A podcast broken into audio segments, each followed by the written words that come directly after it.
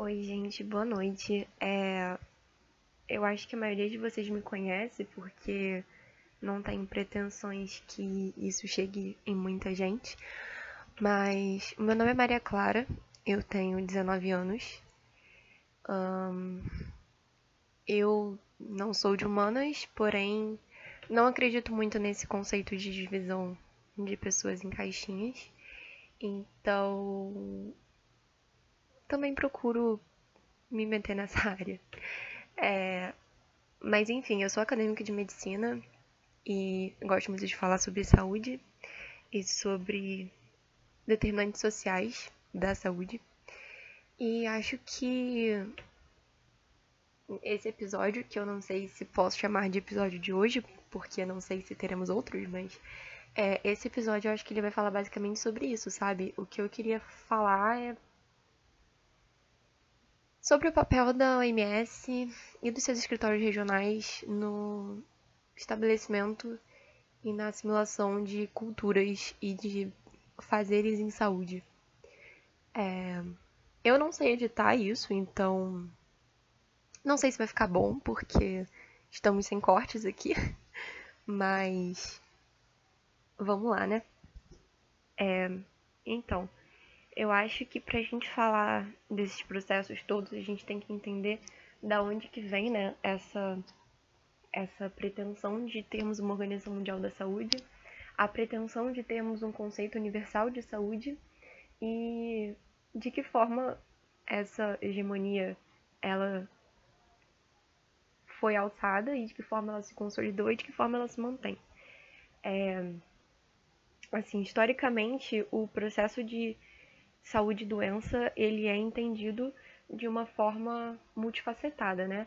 Então nós tínhamos diversos membros da comunidade que faziam parte de um processo de itinerário e de é, estratégia terapêutica, que obviamente não tinha essa concepção, né? Mas que é, era assim que funcionava. Então nós tínhamos curandeiras, nós tínhamos é, líderes religiosos, nós tínhamos pessoas que lidavam mais com a parte, digamos que farmacêutica da coisa, né? Tipo, boticários, etc.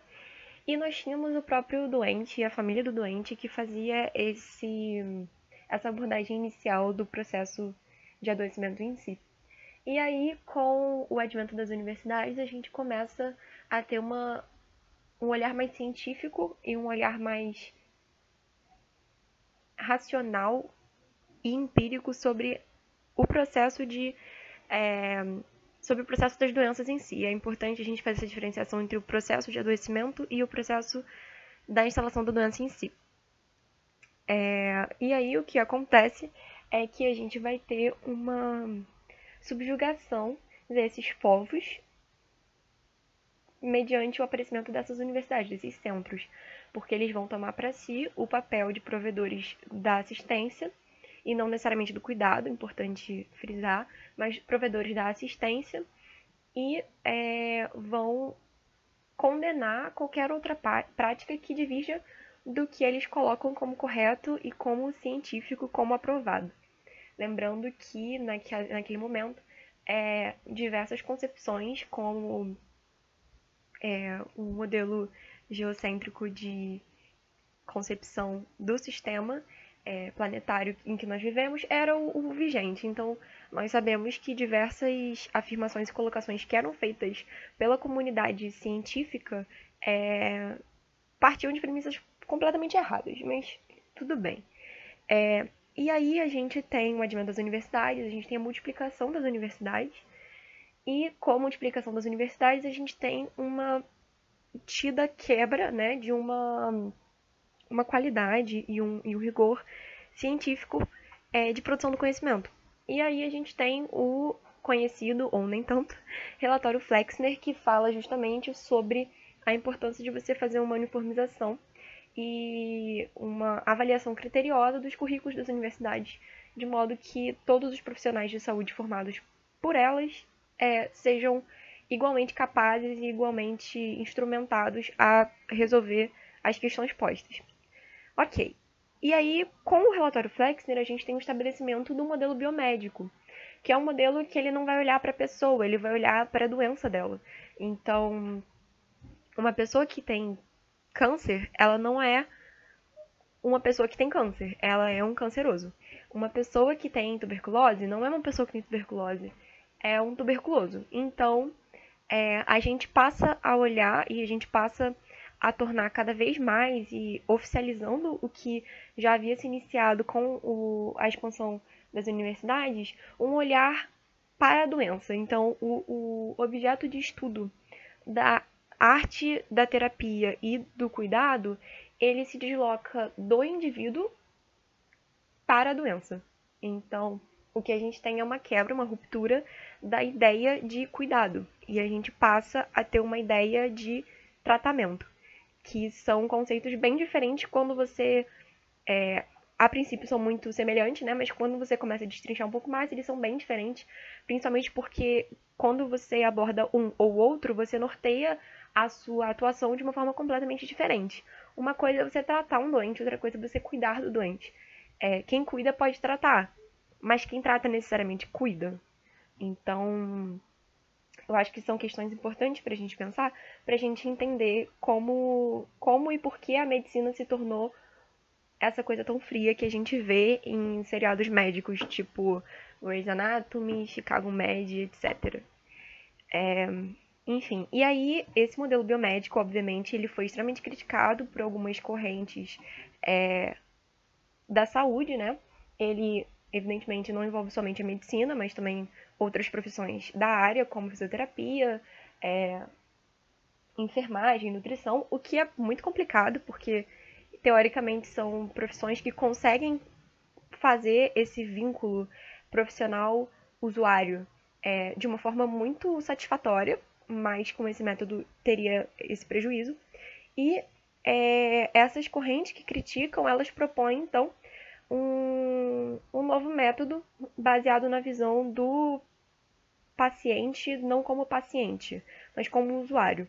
Porque quando a gente atribui a palavra paciente à pessoa que está utilizando o serviço de saúde, a gente implica que essa pessoa, ela. Se tivesse como a gente mandar a pessoa para casa e deixar a doença para ser tratada, a gente faria isso. Ela só está ali porque ela é o portador da doença. O nosso objeto mesmo é a patologia. Então, nós vamos olhar para a patologia e o paciente é um ser passivo que apenas é, existe e porta o nosso objeto de estudo. Mas enfim, é... e aí o que vai acontecer é que diversos grupos né, vão olhar para esse, esse processo que acontece e vão perceber que isso está errado, que a experiência dos, dos é, pacientes né, não é satisfatória, que nós não conseguimos resolver e solucionar a maior parte das doenças, porque por mais que nós tratemos as patologias em si suas causas muitas vezes podem ser perdidas, né, no meio do processo.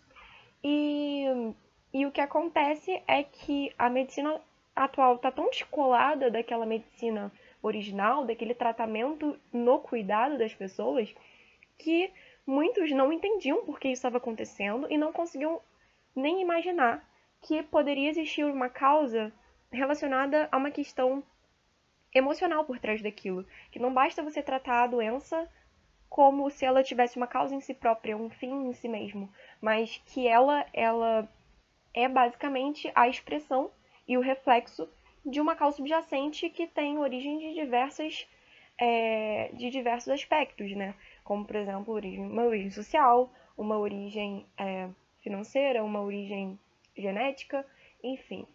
É, e aí a gente tem, né, a gente traz essa visão do método clínico centrado na pessoa, que vai trazer de volta para a nossa visão o usuário do sistema, e não mais a doença ou um portador da doença que é tido como paciente. É, e é por isso que muitos médicos de família hoje em dia chamam os seus é, assistidos de usuários e não de pacientes, porque todo esse, tem todo esse conceito e esse trabalho em cima de alterar o significado do que é portar uma condição patológica ou é, estar, em, estar em busca de uma prevenção ou de uma promoção de saúde é, enquanto um ser ativo, enquanto uma um interven interventor, efetivamente, é, do seu processo, enquanto interventor, efetivamente, do seu processo de cura ou de acesso à saúde. É, e aí o que acontece é que uh, a própria Organização Mundial da Saúde e a Organização Pan-Americana da Saúde, é, que são, no caso, instituições distintas, né? A gente tem a origem da OPAS anterior, inclusive a OMS, mas a OPAS atualmente funciona como escritório regional. É, a gente tem uma incorporação é, do método clínico centrado na pessoa a essas organizações. E aí a gente se pergunta, nossa, mas elas são muito boazinhas, elas estão é, atentando para o avanço da medicina humanizada e do atendimento mais criterioso aos pacientes ou aos usuários. É, sendo que a gente precisa entender como que funciona esse, esse processo, esse jogo político por trás da adoção de uma determinada política por uma organização. É, e aí tem alguns textos que falam sobre o, o, processo da medicina ocidental dentro de comunidades tradicionais. E, inclusive, eu me baseio em um desses textos para fazer esse episódio. Mas é, qual é a verdadeira intenção de organizações internacionais que são porta-voz e bastiões da medicina ocidental e do método biomédico, do modelo biomédico de atenção? É, qual é a intenção, então, dessas organizações em adotar modelos que divirjam desse ideal clínico, estéreo e objetivo? É, o que a gente vê assim ao longo do, do tempo e, e com um estudo sobre comunidades tradicionais é, ou mesmo interior é que as pessoas elas ainda possuem essas estruturas de medicina popular que a gente vê desde antes do, do advento das universidades e que elas confiam muito nesses sistemas. Esses sistemas eles são baseados numa questão cultural e numa questão de todo um, um, um arcabouço de crenças e tradições que permeiam aquele, aquele povo. Então, quando nós tentamos inserir uma lógica diferente do que é, aquelas pessoas estão habituadas a realizar por gerações, nós quebramos com esse paradigma que já estava estabelecido. É, e isso é um problema, né? Isso não é, não é querer colocar uma questão de barreira cultural, como muita gente diz, ah, existe uma barreira cultural, inclusive chegam a dizer que é uma barreira cultural cognitiva que impede esses povos de ter acesso à saúde. E aí é um comentário muito etnocêntrico, porque quando você diz isso, você coloca a saúde ocidental como foco, né? A saúde ocidental é a correta é a, a, a iluminação da humanidade, né? E é nosso dever, enquanto civilização, levar essa saúde correta, essa saúde eficaz para essas pessoas sem luz, para essas pessoas que vivem ainda nas trevas é, de crendices e é, encantamentos, né? Que é inclusive um termo que se coloca. É, então, a ideia e a, a própria concepção dos organismos internacionais em saúde, ela é perversa, porque ela parte de um princípio que existe um, um, um errado, né, e existe um certo.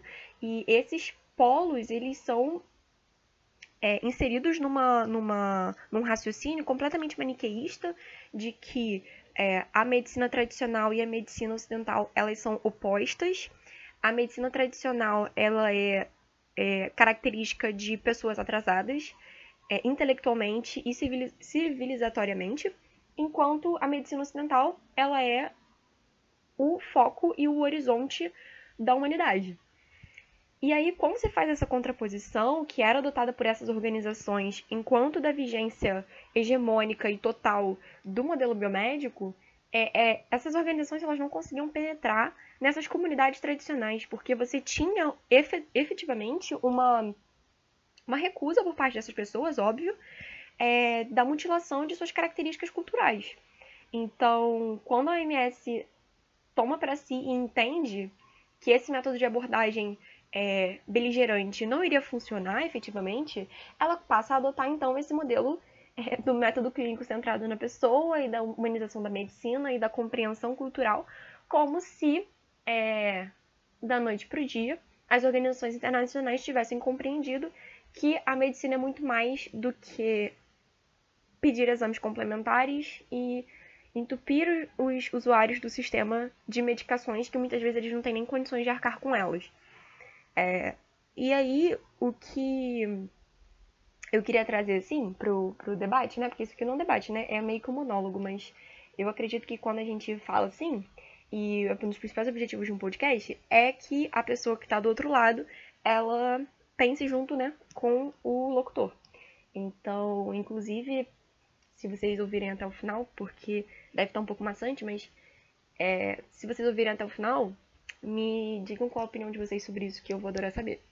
É, mas, então, essa lógica de adotar né, esse modelo do, da humanização da medicina, ela parte muito nesse viés, assim, de manutenção de uma hegemonia internacional, de uma organização que é bastião da medicina ocidental e da medicina é,